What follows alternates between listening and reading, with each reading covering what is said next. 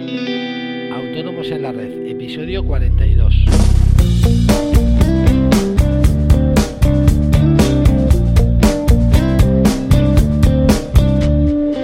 Muy buenos días a todos y bienvenidos a Autónomos en la Red, el podcast en el que hablamos de impuestos, seguridad social, etcétera. En resumen, de todo lo que nos afecta a los autónomos. Eh, si queréis contactar conmigo para hacer vuestras preguntas, dudas, sugerencias, eh, ya sabéis, eh, tenéis que utilizar el formulario de contacto de nuestra web asesoríafiscalautónomos.es. Ya sabéis que estaré encantado de ayudaros en todo lo que esté en mi mano e incluso tal vez podamos hacer un podcast que aclare vuestras dudas a la vez que se las aclare a muchos más oyentes. Hoy vamos a hablar del modelo 347, que es una declaración informativa de operaciones con terceras personas. Es un modelo anual, obligatorio para todos los empresarios y profesionales que hayan realizado durante el año natural operaciones con terceras personas que superen en su conjunto los 3.005 euros con 6 céntimos.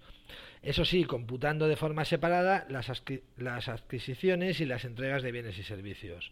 Eh, algunos os preguntaréis de dónde vienen estos 3.005 con 6 céntimos, pero bueno, es fácil, es simplemente la conversión de las 500.000 pesetas que, estaban en su momento vigentes.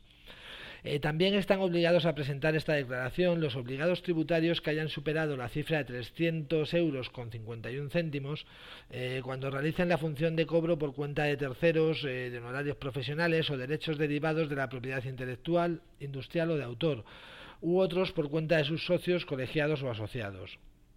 Como este caso no va a ser común en el caso de un autónomo, eh, de ahora en adelante me limitaré a la cifra de los 3.005 con eh, 3.005 euros con 6 céntimos, pero quería dejar constancia de este supuesto también.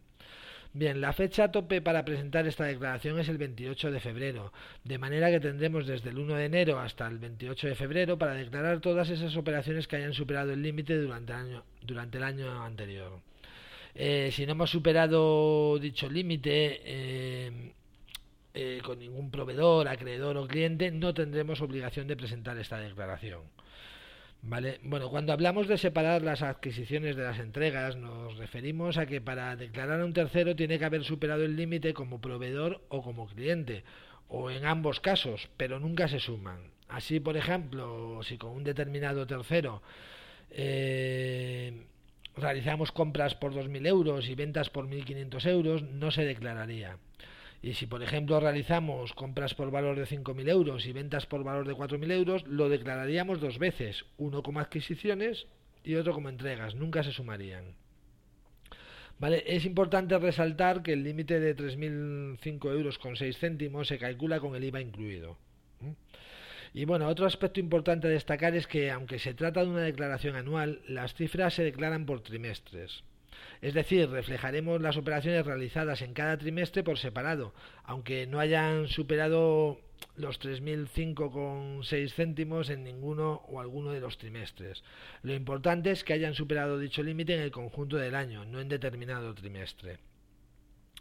Y bueno, ¿qué operaciones son las que tenemos que incluir en esta declaración? Pues bueno, las entregas y adquisiciones de bienes, ya sean habituales o atípicas, eh, las prestaciones y, adquisiciones de servicios, ya sean también habituales o atípicas, las subvenciones y ayudas no reembolsables, eh, las operaciones inmobiliarias, las operaciones de entidades aseguradoras y los anticipos de clientes y a proveedores. Y bueno, ¿qué operaciones nos incluyen? Bueno, pues nos incluyen las entregas de bienes o prestaciones de servicios por las que no se han expedido factura, documento sustitutivo. Eh, un ejemplo serían las ventas al contado de una tienda. Eh, las operaciones realizadas al margen de la actividad profesional o empresarial. Las importaciones y exportaciones de mercancías. Las entregas y adquisiciones de bienes con origen o destino en las Islas Canarias, Ceuta o Melilla y en general eh, todas aquellas para las que exista una obligación periódica de suministro de información a la agencia tributaria mediante una declaración específica.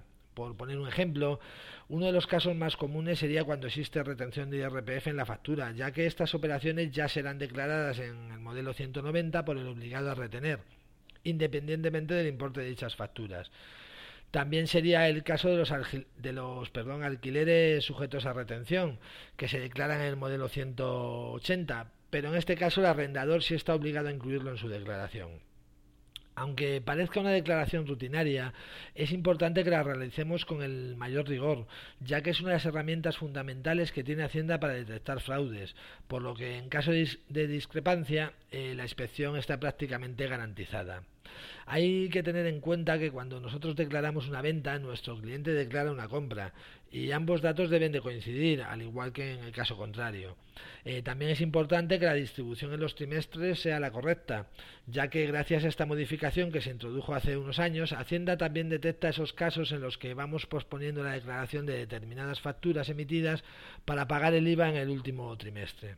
De esta manera, si por ejemplo nosotros declaramos una venta en el cuarto trimestre y nuestro cliente la declara en el primero, tendremos una inspección segura que acabará casi con toda certeza con un expediente sancionador. Y bueno, esto es todo por hoy. Espero que haya sido interesante el tema eh, y le deis la importancia que tiene a esta declaración informativa. Si es así, eh, ya sabéis eh, os agradeceré de todo corazón esa valoración de 5 estrellas en iTunes y si encima le dedicáis un minuto a escribir una reseña, mejor que mejor. Eh, muchísimas gracias por estar ahí. Nos vemos mañana en una nueva entrega de Autónomos en la Red. Adiós.